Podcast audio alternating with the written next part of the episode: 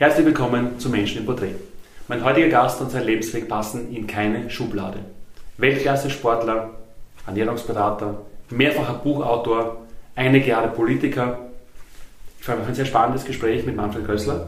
Herzlich willkommen. Ja, herzlich willkommen, danke. Ich habe versucht, so deinen Werdegang irgendwie in Kategorien einzuordnen, zu gliedern fürs heutige Interview. Das ist bei all dem, was du gemacht hast, ja fast unmöglich und unglaublich, was du in den letzten Jahrzehnten alles gemacht hast. Am besten fangen wir einfach chronologisch an, ganz am Beginn. So dein erster großer ähm, medialer Durchbruch und dein, dein Erfolg begann ja mit dem Sport.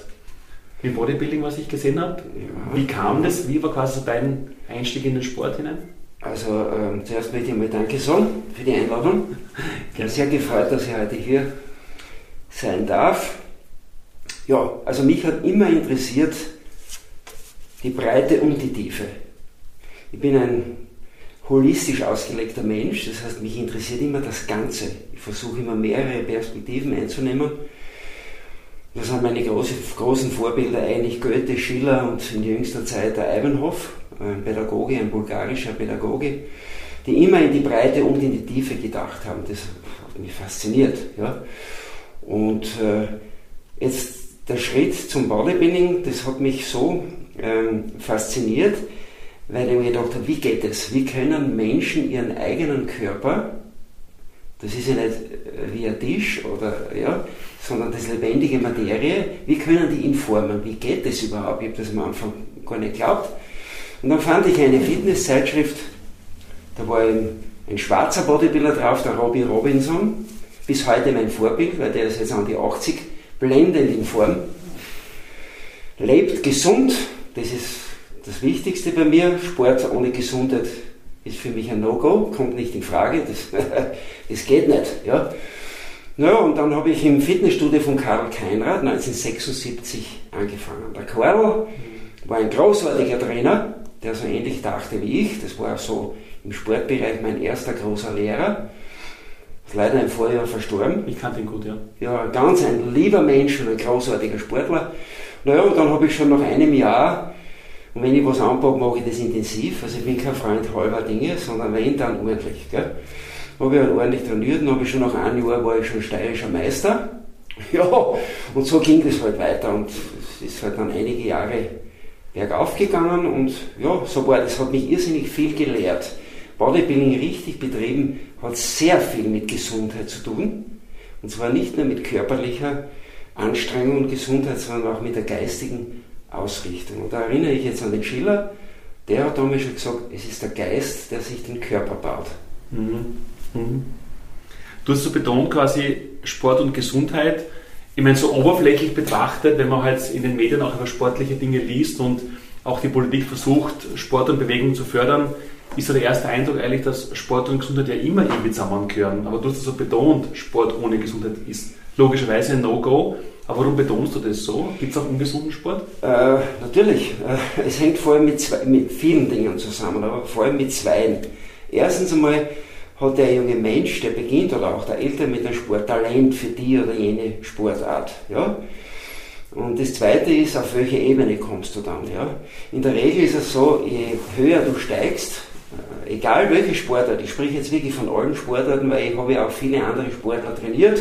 Es waren Sportler aus dem Schwimmen, es war die Jörg Steinecker zum Beispiel, war jahrelang eine Klientin von mir ganz erlebe, bis heute eine tolle Frau. Ich habe American Footballer trainiert, ich habe Orientierungsläufer trainiert, ich habe Triathleten trainiert, der Klaus Weinhandel, österreichischer Meister in Langdistanz, war einer meiner Klienten, auch ein lieber Kerl. Je höher du steigst, desto mehr ist die Gefahr, dass du dich äh, verabschiedest vom zentralen Gedanken des Sports, nämlich der Gesundheit und Wohlbefinden. Meiner Meinung nach der zentrale Gedanke jeglicher sportlicher Ausübung, Gesundheit. Mhm. Äh, je höher du steigst, desto größer wird die Gefahr, dass du dich davon verabschiedest und mehr nur mehr ins Außen gehst. Besser werden, schneller werden, höher werden, schöner werden, was auch immer. Und das bringt die Gefahr mit sich, dass man sich dann von seinen Idealen halt ein bisschen verabschiedet und dann halt Dinge zur Hilfe nimmt, die nicht gesundheitsfördernd sind. Das ist leider mal so. Bei mir war das, ich spreche ehrlich und offen drüber, sonst bringt das ja alles nichts. Bei mir war das auch der Zeitpunkt 1987, das war meine letzte WM-Teilnahme, wo ich unter die besten sechs der Welt kam. Drug-free, bitte sehr, drug-free. Das war ich vorher nicht, sage ich auch ganz ehrlich. 85 äh, habe ich auch Hilfsmittel benutzt. Dann habe ich mir aber gefragt, das gibt es nicht, das kann nicht sein. Ich will ja 100 Jahre werden, ich will 120 Jahre oder noch älter werden, dazu stehe ich. Ja.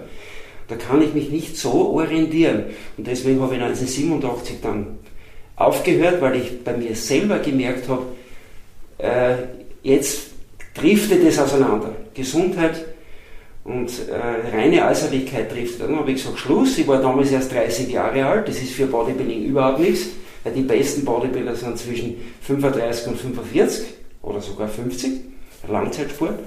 So war das. In Madrid habe ich dann gesagt, Tschüss und habe mich dann mehr dem Coaching zugewandt, wo dann meine Lehren, die ich aus dem Bodybuilding ziehen durfte, anwenden konnte an anderen. So, pass auf, macht es so, die Übung macht es so, esst das, esst das.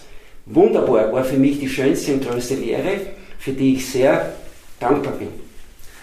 Das heißt, dein, dein höchster quasi Erfolg im Bodybuilding, wo du von WM gesprochen hast, war damals quasi. Also war WM-Finalist, dazu gehören die sechs besten weltweit. Das ist aufgrund der Anzahl der teilnehmenden Nationen gewaltig. In Kairo in Ägypten waren zum Beispiel 75 Nationen bei der WM. Da unter die Besten zu kommen, ist was anderes, wie wenn 10 Nationen teilnehmen. Also, ja, und Euro Europameister, also Vize-Europameister war ich dann, bei den World Games war ich Vierter. Und äh, das Problem am Bodybuilding-Sport ist die Jury. Es gibt keine objektive Bewertung. Das ist wie beim Tanzen, beim Eiskunstlauf, nicht, wo dann die Schütteln hochkommen werden. Daumen mal bi. Nicht? Und wenn du dann niemand in der Jury hast aus deinem eigenen Land, dann musst du gleich um ein Stück besser sein wie der Erste, weil sonst kommst du nicht viere. Das Problem bei mir war, ich habe in 42 internationalen Contests, EMs, WMs, World Games, kein einziges Mal einen Österreicher in der Jury gehabt. Man möge sich jetzt zusammenreimen, was da rauskommt. Trotzdem in großer Dankbarkeit, alles okay. Spannende Geschichte. Aber und, und, danach dann quasi, ähm, hast du dein erstes Buch geschrieben? Äh, das habe ich schon vorher geschrieben, okay. 1986. Okay, vorher. Das war ein äh, Bestseller sondergleichen. Okay, es hieß Der gedeckte Tisch Okay. Es behandelte damals die gesunde Ernährung, was okay. 1986 noch nicht so wie heute, heute ist gesunde Ernährung ja weitest verbreitet. Ja, Damals war das, oh, ich habe 1986 schon über gesunde Ernährung im Fitness- und Leistungssport gesprochen und geschrieben, zusammen mit einem Biochemiker. Und äh, das war ein Bestseller. Und äh, das war das erste Buch, ist auch äh, vom Südwestfunk dann teilweise verfilmt worden und äh, ja, war super, war der Zeit voraus. ich kriege heute über Facebook übrigens, danke auch über unsere Facebook-Freundschaft, wenn ich das sagen darf, ich kriege heute über Facebook noch von damals Rückmeldungen, die das Buch damals geholfen, äh, gekauft haben bei mir und schreiben, das Buch hat ihnen sehr dabei geholfen, in Richtung gesunde Ernährung zu gehen. Wow. Das taugt mir irrsinnig, muss ich sagen, weil das hat dann was bewegt. Cool. Ich war ja auch beeindruckt, ich habe ja im, beim Recherchieren gesehen, dass es die Ernährungsberatung in der Form vor dir in Österreich gar nicht gegeben hat. Was hast du da genau initiiert? Äh, hat es nicht gegeben. Es gab damals nur die sogenannten Diätassistenten. Die waren aber eigentlich mehr für äh, medizinische Beratungen. Also Leute, die krank sind und dann, also für gesunde Ernährung hat es damals nichts gegeben. Deswegen also habe ich mir dann einen Gewerbeschein äh, nehmen müssen, der damals völlig neu war. Also Ernährungsberatung, das war ein Fremdwort damals. Und ich weiß noch gut, ich habe in meinem Betrieb damals, ich hatte das Philipp Gut Studio, äh, Ernährungsberatung angeboten. Und wenn ich dann die Tür aufgemacht habe und ich war damals ja noch ein bisschen breiter, gell, also wie heute, heute bin ich ein schlankes Büschel, ist ja gut, ich, ich habe den Körper, den ich heute brauche, ich heute, ist in Ordnung. Gell. Damals war ich so 15, 20 Kilo schwerer, habe halt mehr Muskeln gehabt, hat dann so ein Mann zu mir gesagt, Sie machen Ernährungsberatungen, ne? Sage ich, ja natürlich, wer sonst, ich weiß, wie es geht. Ne? Also es war lustig, es hat wahnsinnig eingeschlagen, ich habe äh, damals auch die medizinische Körperanalyse aus Los Angeles mitgebracht nach Graz. Da ging es um die Vermessung der Körperzusammensetzung.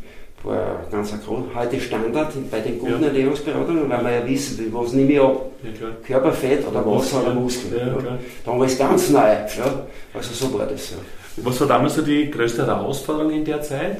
Jetzt sagt man, wenn du da quasi Pionier warst in einem Bereich, der heute nicht mehr wegzudenken ist, weder gesundheitlich noch medizinisch noch medial ist es ja, im, im Mainstream Standards. angekommen und du warst damals der Erste, der quasi Damals, also, ich kann mich erinnern, kann mich erinnern, damals quasi aus meiner Schulzeit, so das Birkenstock und Körnel-Image so quasi, das war damals die Zeit, oder? Das Bioessen, äh, als Bioesser hat man damals als Körnelfresser und als Fantasten äh, abgetan, das ist ja alles eine Einbildung, bis ich die Leute dann begonnen habe aufzuklären, schaut mal, wie viele Chemikalien in der konventionellen Landwirtschaft erlaubt sind und in der Biolandwirtschaft. Und da hat man gleich einmal so gestanden. Da trennt sich die Spreu vom Weizen. Ich bin seit 88 äh, ein Anhänger der Biokost, aus vielen Gründen, Umweltschutzgründen, und ich lasse keine Chemikalien in mich hinein, wenn ich es nicht muss. Ich meine, entschuldige, es kommt nur das raus, was ich rein tue. Das genau. ist ein, ein, Naturgesetz, Ursache und Wirkung. Ja? Und das gilt für jeden, ausnahmslos. Und ich habe damals wunderschöne Dinge beobachten können bei meinen Klienten und äh, Kunden, die ich gehabt habe, wie sie sich bei Umstellung von konventioneller Kost auf Biokost verändern. Das geht nicht von heute auf morgen. Das ist ein Prozess von ein, zwei Jahren. Wunderbar. Die Leute, sie verbessern sich so stark, sie verbessern sich auch nicht nur was das Gewicht, Körper betrifft, sondern auch in ihrer Gedankenwelt. Mental, energetisch. Mental. Ja. Unglaublich. Ja. Auf einmal scheint die Sonne wieder. Ja? ja. Also ich kann gar nicht, ich war dann, deswegen also habe ich, äh, 1988 war das die erste steirische bzw. österreichische Bio-Kochschule gegründet mit einer eigenen Lehrküche. Okay. Habe einen eigenen Koch beschäftigt gehabt. Bin ja auch gelernter Koch vom Beruf. Habe äh, einen von mir ausgebildeten Lehrling damals, äh, der auch fertiger Kochmann ist, eingestellt. Habe auch einen Sportmediziner gehabt, ich habe Sportwissenschaftler gehabt.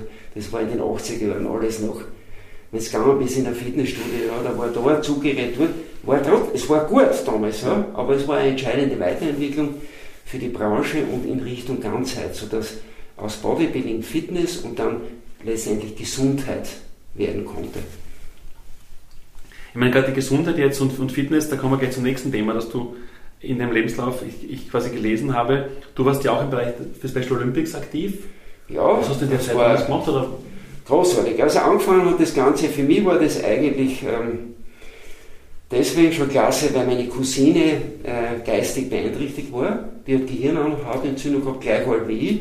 Und dadurch habe ich bei unseren Besuchen von Natur aus gelernt, in meiner Familie, ja, äh, mit solchen Menschen normal umzugehen, so wie ich, bis heute.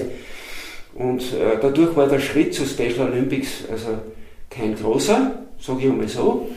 Äh, mich hat das fasziniert, die Herzlichkeit dieser Menschen. Und die machen vor allem eins, was glaube ich gut wäre für uns alle, die behandeln alle anderen Menschen gleich. Die, für die ist ein Professor gleich viel wert wie eine Reinigungsdame. Äh, was soll ich sagen? Und mir geht es auch so. Ja? Ich hab, das ist eine meiner Lebensleitlinien. Das ist äh, wunderbar die Erfahrung. Ich war bei den ersten Weltwinterspielen auch Betreuer dabei, da habe ich unheimlich viel lernen dürfen. Habe danach dann drei Behindertenmannschaften in meinem Fitnessstudio trainiert.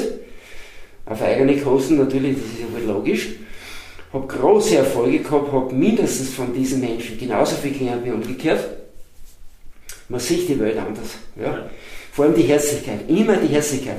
Es macht einen großen Unterschied, ob ich eine Sache herangehe, nur mit dem Kopf allein und verbissen, oder ob ich zuerst einmal sage, komm jetzt, setzen wir uns einmal hin, rennen wir das durch, komm her da, jetzt nehme ich dir mal in die Arme. Also, das ist so beeindruckend für mich bis heute und ich hoffe, dass ich das bis an mein Lebensende mir behalte, weil nicht, dass Probleme dadurch leichter gelöst werden, aber man geht anders heran. Ich habe eine andere Perspektive. Mhm. Die Wertigkeiten werden anders.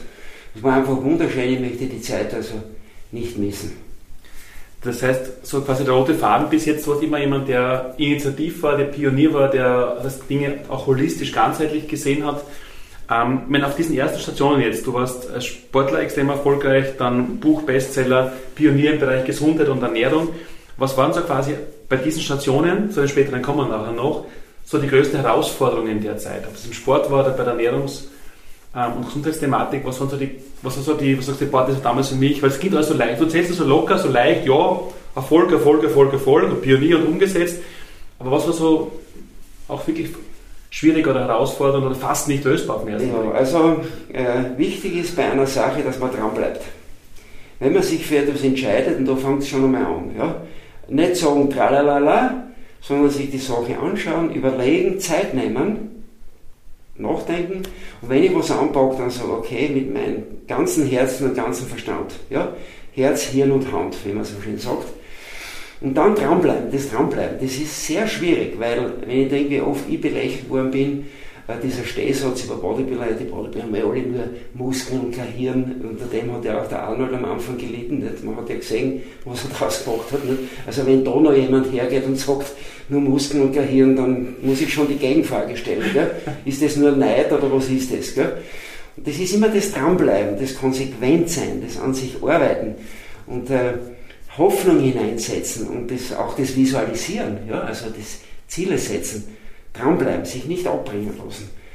Das kann mühsam sein, das kann finanziell herausfordernd sein, persönlich, sozial, dranbleiben und immer Gutes tun. Gutes tun, Gutes tun, weil das alles kommt zurück im Leben. Also Ursache und Wirkung. Ja. Gab es so quasi auf dem Weg jetzt ähm, zwischen Beginn im Sport bis hin zu Special Olympics auch jetzt eine konkrete Situation, wo du sagst, ich kann mich erinnern, damals, das war so wirklich quasi die Mauer, nicht gewusst, wie, wie geht es weiter, wie kann ich das meistern? Das ist wirklich eine große Herausforderung? Ja, also das war die Lebenslehre auch von den gehandicapten Leuten. Nicht? Also die, diese Herzlichkeit noch einmal. Ja? Also quasi das Herz, man sollte es in Einklang bringen. Ja? Herz, Hirn und Hand. Das ist, man redet leichter, wie man es tut, gell? aber man soll zumindest immer dran denken. Und bei jeder Entscheidung, klein oder groß, fragen, passen diese drei Dinge zusammen? Meine Gedanken, meine Worte und mein Tun. Diese, diese Prüfung für sich selber immer, ja, das ist für mich eine Tagesübung, ja, dass ich, wenn ich vor Entscheidungen stehe, passt das zusammen, ja, ist das harmoniert das, ja. Und wenn nicht, dann lieber einmal nachsagen, das muss man auch lernen, ja. Also, äh, ja, das ist eigentlich mein Rezept, sage ich jetzt einmal, ne? Also, ja. Und du bist dann quasi aufgrund dieser Erfahrung ja auch politisch aktiv geworden. Ich glaube 1993 habe ich ja, gesehen. Ja, 93. Also mich hat äh, das Umweltthema inspiriert, ja. weil ich einfach begriffen habe, wir sind ohne die Umwelt nichts. Wir sind einfach Teil. Äh, da möchte ich übrigens erinnern an den Professor Dr. Phil, der also von, äh, von der Umwelt zur Mitwelt, das war der erste Wissenschaftler, Weltler, ist auch ein Klient von mir jetzt, Familie Professor Phil. Toller Mann, ein Linguistiker, ein Ökolinguistiker. Das war der Erste, der gesagt hat, Leute, sagt nicht Umwelt, sagt Mitwelt. Damit stellen wir uns in die Mitte und begreifen uns als Teil und nicht irgendwo außen. Ja, ähm, ja also das war sozusagen äh, meine Ambition, Freda Meisner Blau. Das war eine Ökoseele, wie sie im Buche steht, die auch, äh, man verzeiht mir die Bemerkung, wirklich grün war. Ich habe das versucht auch zu sein, ich denke mal, ich habe das zum Teil auch geschafft. Ich habe in meiner Gemeinderatszeit, damals für die alternative Liste, sehr wunderbare Leute kennengelernt in allen Parteien. Bis heute verknüpfen mich noch in allen Parteien gute Bekannte. Das sind eben die, die da und das zusammenbringen. Ja? Die gibt es überall. Ja? Und deswegen will ich da jetzt nicht werden oder so. Das war eine schöne Zeit. Also einen meiner Erfolge damals, auf das bin ich besonders stolz, ist ein blöder Ausdruck, aber das war eine sinnvolle Arbeit, so möchte ich das sagen. Ich habe damals die Grazer Zentralküche, die haben damals für 5000 äh, Menschen gekocht, äh, konnte ich eine Umstellung auf Bio erreichen. Und das war 95, 96, das war noch eine Zeit, wo kaum Leute über Bio gesprochen haben. Ich werde nie vergessen, der damalige Küchenleiter Bötsch, ein toller Mann, ja, ähm, da ging es darum, um 50, 60, 80 Tonnen Erdäpfel zu bestellen auf Bio. Und das war damals völlig unmöglich. Allein die Erdäpfel und die Äpfel in Bio-Variante in der Summe. In der Zeit damals. In der Zeit damals. Das war also, äh, ja, das war eine großartige Herausforderung. Es ist uns gelungen und es war sicher ein Schub in Richtung Bio-Essen auch für heute. Ich bin sehr dankbar allen Leuten, die damals mitgeholfen haben. Ja, das war eigentlich eine wunderschöne Zeit, sehr lehrreich im Gemeinderat. Man kann was tun als Gemeinderat. Man muss nur wollen. Man muss für die Leute was tun. Für die Menschen, für die Wirtschaft, für die Umwelt. Ja, klasse. Holistisch halt. Ja, genau. Wichtig, ja. Cool. Ich meine, wenn das die Thema Gesundheit, Ernährung, Umwelt, Mitwelt ist ein sehr schöner Begriff, gefällt mir sehr, sehr gut. Ähm, jetzt erwähnst, damit ist ja auch der Begriff Gentechnik eng verbunden in deinem persönlichen Engagement. In welchem Bereich bist du, warst du, bist du da aktiv und engagiert? Also ich war in den 90er Jahren ja bereits als erster Politiker in den 90er Jahren auf die Gefahren des Einsatzes der Gentechnik in der Landwirtschaft und in Lebensmitteln, ist die grüne Ausprägung, gesorgt. Damals auch wieder Kopfschütteln rundherum, weil man das damals für eine Zukunftstechnologie gehalten. Äh, ich sage aus dieser langen Erfahrung, ich habe auch mehrere Publikationen, ähm, hunderte Diskussionen. Mein Biotech-Professor war der Professor Dr. Anton Moser, ein Antritzer übrigens. Kenne ich auch, ja. Ich ein großartiger Lehrer. War Chef der TU, ein Biotechnologe. Also wenn der nicht weiß, was Biotechnologie ist, ja, dann gibt es keinen, der das weiß. Das war mein Lehrer. Mit dem habe ich tausende Kilometer durchs Land gefahren, im In- und Ausland, und habe versucht, die Menschen, Landwirte, alle Anwesenden davon zu überzeugen, dass es besser ist, diese Technik nicht einzusetzen. Warum? Weil sie die höchstmögliche technische Eingriffstiefe hat und damit das größte Risiko mit sich bringt. Bis heute ist Gentechnik nicht versicherbar und trotzdem wird sie eingesetzt. Das ist ein ganz wundes Thema, deswegen ich mich kurz. Ich warne davor, alle Zuseher und Hörer, Essen zu essen, das nicht Gentechnik frei ist. Kein Mensch kennt die Wirkung. Leider ist das Thema Gentechnik aus den Medien verschwunden. Deswegen bemühe ich mich jetzt darauf hinzuweisen, Leute, bitte achtet auf, das, auf die Biokennzeichnung, denn in Bio darf per Gesetz noch keine Gentechnik drinnen sein. Und das ist der sicherste Weg, äh, über den Essweg Naturnähe zu bekommen, den Körper mit natürlichen Dingen auszufüllen und gesund zu bleiben. Wichtiges Thema, das uns auch in vielen Bereichen von der Gesundheit bis in die Medizin noch lang begleiten wird ja. und politisch sehr, sehr brisant ist, auch aktuell brisant ist. Ja. Von all diesen Dingen, die du jetzt erzählt hast, Sport, Gesundheit, Ernährungsberatung, ähm, bis hin auch zur politischen Zeit, was, was war für dich da so in der Zeit so ein persönlicher Erfolg oder persönlicher Erfolg, du sagst, wow, das war so richtig, du hast vorhin das Wort Stolz mit Vorsicht ein bisschen genossen und ausgesprochen, aber Dinge, auf die du besonders stolz bist oder die für dich große Erfolge und Meilensteine in deinem Leben waren? Also ich sage mal so, im Laufe der Jahre, und das würde ich jedem empfehlen, egal welch, welches Alter das er hat, kommt man drauf, was bedeutet einem am meisten im Leben? Was, äh, was bewegt mich am meisten? Was berührt mich? Ja? Was macht mich am glücklichsten? Ja? Eine immens wichtige Frage. Ich habe drei Bereiche, wo ich Gott sei Dank ähm, für mein eigenes Lebensglück, aber auch für andere, das ist mir sehr wichtig, weil ich allein bin gar nichts. Ja? Ich stehe inmitten von Menschen, es gibt jeden Tag x Wechselwirkungen. Es kann nicht egal sein, wie ich mich verhalte anderen gegenüber. Es kommt ja alles zurück. Ja? Ursache und Wirkung. Drei Bereiche. Erstens einmal meine Familie, die halte ich für das Wichtigste. Ich habe also eine großartige Familie, das zweite ist äh, meine Arbeit als äh, Personal Trainer. Das habe ich übrigens auch eingeführt, so wie das Aerobic 1980 schon in Österreich eingeführt, das habe ich vergessen zu sagen. Damals hat es noch geheißen, die Leute hupfen nur zur Musik hin und her. Die wussten noch nicht, dass Aerobic so was Wertvolles ist. Ja. Also meine Arbeit als Personal Trainer, als Coach, äh, entweder mit Menschen im Fitnessstudio oder zu Hause, da habe ich mich vor allem ähm, älteren und alten Menschen zugewendet. Ich habe ein bisschen eine indianische Einstellung. Für mich ist der alte Mensch das sehr wichtig, weil von dem kann ich was lernen. Ja. Bei den Indianern war immer der Älteste der Boss unter Anführungszeichen, weil er Lebenserfahrung gehabt hat. Und gerade in schwierigen Zeiten, wie wir jetzt auch haben, es ist nicht alles eitel Wohnen jetzt, nicht? Kann es nur gut sein, wenn wir die älteren und alten Menschen befragen, du, was habt ihr gemacht? Wie habt ihr das geschafft? Was würdet ihr tun? Und das dann kombinieren mit den Ansichten der jungen Menschen, Aufbruchsstimmung, Innovation und das zusammenbringen. Das ist, äh, glaube ich, eins meiner wesentlichen Errungenschaften, die ich lernen durfte in meinem Leben, das Alte mit dem Neuen verbinden zu können. Das können viele nicht. Viele sagen nur das Alte und andere sagen ja nur das Junge. Die Kunst ist es aber beides miteinander zu, und dann ist die Trefferquote, glaube ich, am höchsten. Ja. Also der erste Bereich ist die Familie, der zweite ist mein Trainer-Dasein, das ich nach wie vor habe. Und das dritte ist meine Aufgabe als singender Bon Vivant. Eine Rolle, die ausgestorben ist. Willy Forst war der Letzte. Was macht der singende Bon Vivant? Ja, er verbreitet durch Singen und Schauspielen positive Gefühle. Das ist wunderschön. Das ist wunderschön. Ich kann als Sänger mit meinem Pianisten, mein Hauptpianist ist der Michel Nikolov, ehemals aus dem Casino, äh, wir sind inzwischen so intim, dass wir 50 Meter entfernt voneinander agieren können und wir wissen genau, was er jeder macht. Ob wir uns sehen oder hören, ist wurscht. Ich weiß, man kann sich das nicht vorstellen, aber das ist so. Ja?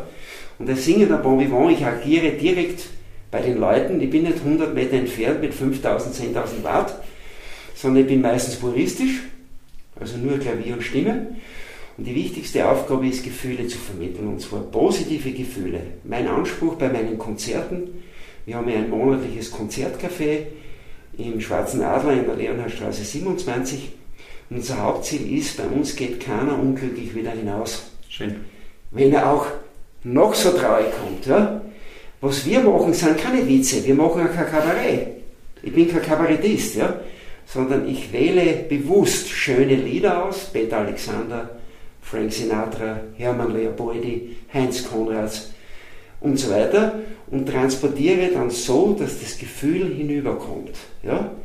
Das ist die, mein Rollenbild und das macht mir unheimlich große Freude, weil für mich ist jedes Konzert, das ich gebe, wie ein Mikrourlaub.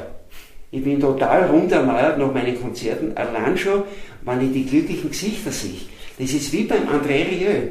Man muss sich einmal die Gesichter des Publikums bei einem André Rieu-Konzert anschauen.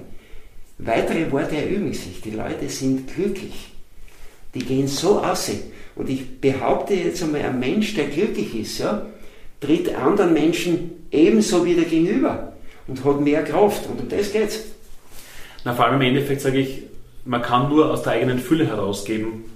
Man kann nur aus dem eigenen Überfluss heraus, ob das jetzt finanzielle Fülle ist, ob es energetische, mentale Fülle ist, ob das emotionale Fülle ist. Ich kann nur das weitergeben, was ich ja. in mir habe und auch in mir kultiviere, entwickle. Und eben gesagt, André Rieu als Beispiel, da jetzt quasi auf deine, deine Konzerte die Botschaft verstehe und das ist wow, sehr schön. Bei diesem Weg, der jetzt für mich sehr beeindruckend ist, weil in allen Bereichen du immer sehr positiv, sehr ganzheitlich, holistische Dinge siehst. Gutes tun war bei dir auch jetzt öfter, also, also oft ein Thema und ausgesprochen.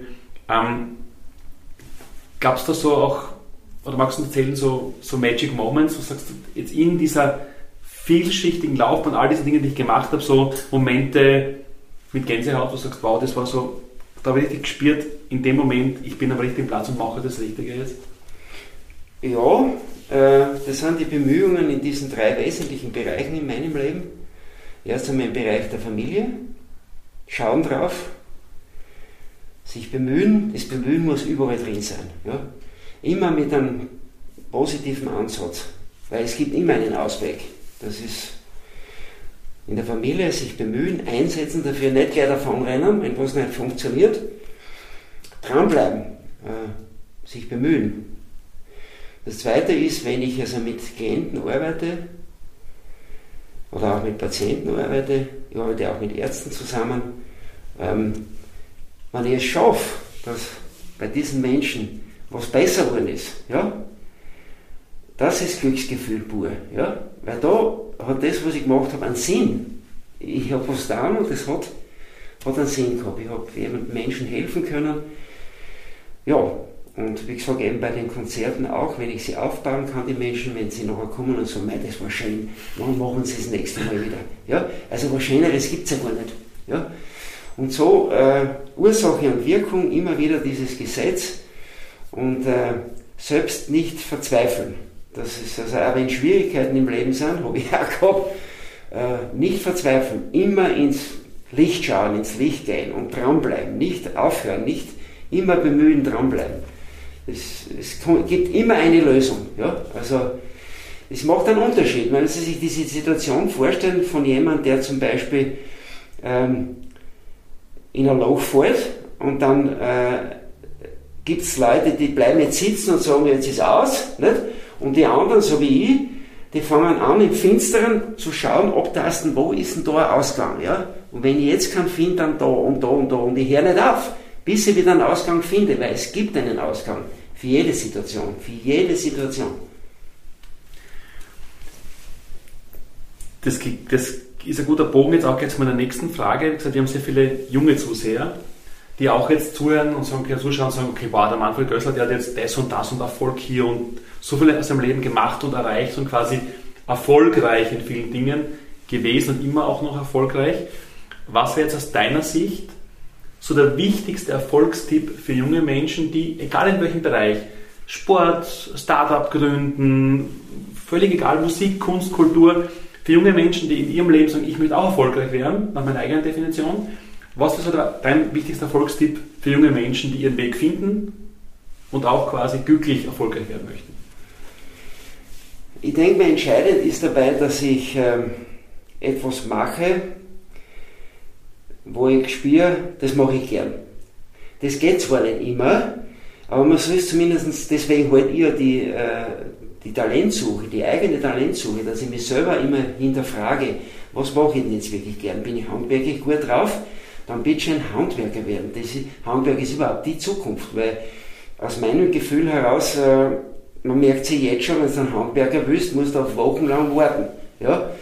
Äh, mein Schwiegersohn zum Beispiel ist Installateur, ein toller Installateur, der macht das so gut und der ist glücklich mit dem, was er macht. Ja, um Gottes Willen, Wieso soll ich dem ein Studium auszwingen? Ja? ja? Wenn jemand sich berufen dazu fühlt, auf die Universität zu gehen, ja bitte macht's das, weil dann wird was drauf. Alles, was man gern macht, äh, soll, man, soll man probieren, ja? verstärken. Man kommt dann eh drauf. Das dauert halt leider Zeit, also man wieder da nicht aufgeben, einfach probieren. Ich bin ja ein Paradebeispiel, nicht? ich habe so viele verschiedene Sachen gemacht, ich habe mir gedacht, mein Gott, na, ich hätte gern so singen können wie der Frank Sinatra. Na, von mir müssen Sie mal anhören, Strangers in the Night. Ich hätte mir vor 30 Jahren niemals träumen lassen, dass ich das jemals so singen kann, dass die Leute applaudieren. Das beherrsche ich inzwischen, ja, weil ich es einfach gern mache. Ja. Äh, oder beim Trainieren oder so. Also einfach hineinhören in sich, was tue ich von meinem Herzen aus gern und diese Richtung dann entlang gehen. Und wenn man allein das Gefühl hat, man ist ganz allein, sich Unterstützer suchen. Familie, Freunde, die sagen, du pass auf, das magst du gern. Ich merke ja wieder zum Leichten anfängst, wenn du das magst. Ja? Wenn du einen Tisch reparierst oder wenn du gern sportelst zum Beispiel, ja? bitte mach das. Ja? So würde ich das. Äh, und, und wenn andere Sachen kommen, dann, äh, ja, und man spürt das, okay, das würde mich auch interessieren, dann würde ich das auch probieren. Ja, warum sich einbremsen lassen? Probieren. Man merkt ja eh, ob es dann geht oder nicht. Ja?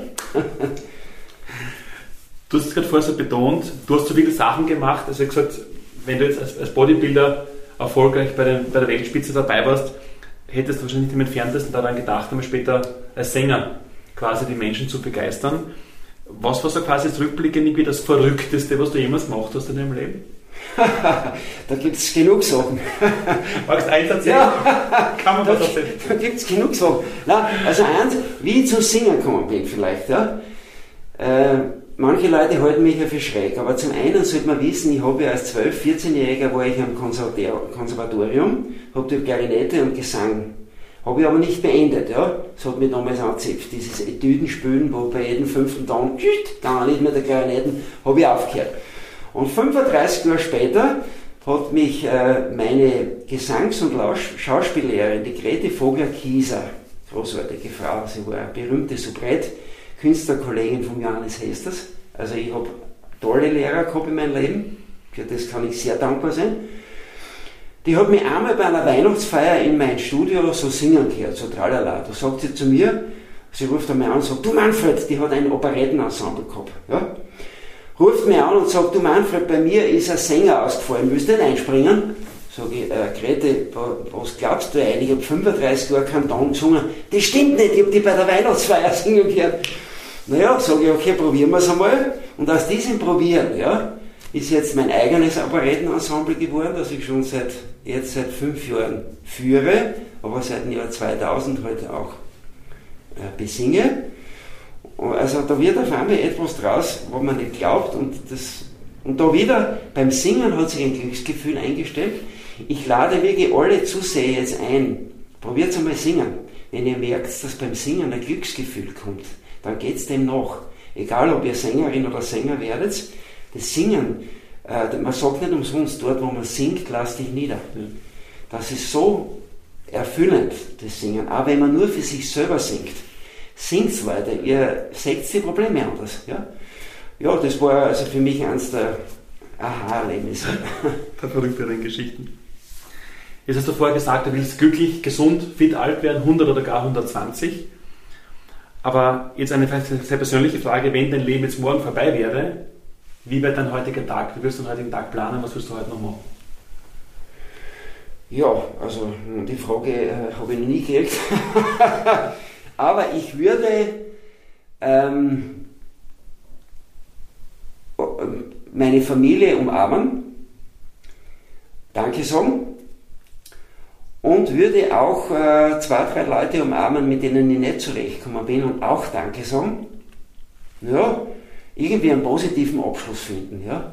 Danke sagen für das, was ich erleben habe dürfen, was ich lernen habe dürfen. Naja, und dann halt in die andere Welt hinübergleiten. Und noch singen Wichtigkeit vielleicht am Schluss noch ein Konzert geben?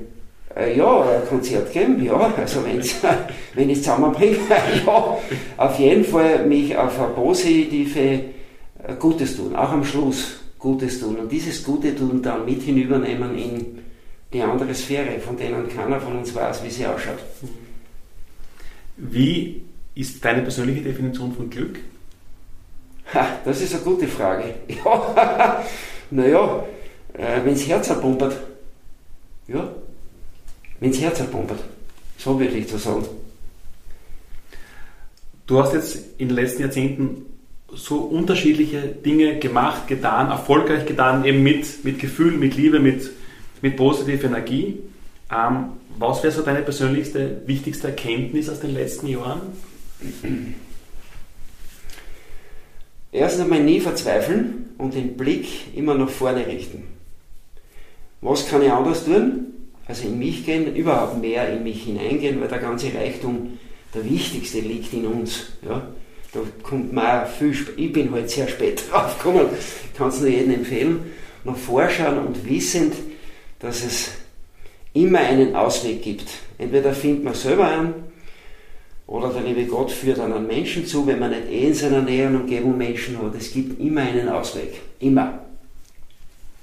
Du hast vorher auch kurz erwähnt, also hat erwähnt, das Wichtigste ist für dich die Familie.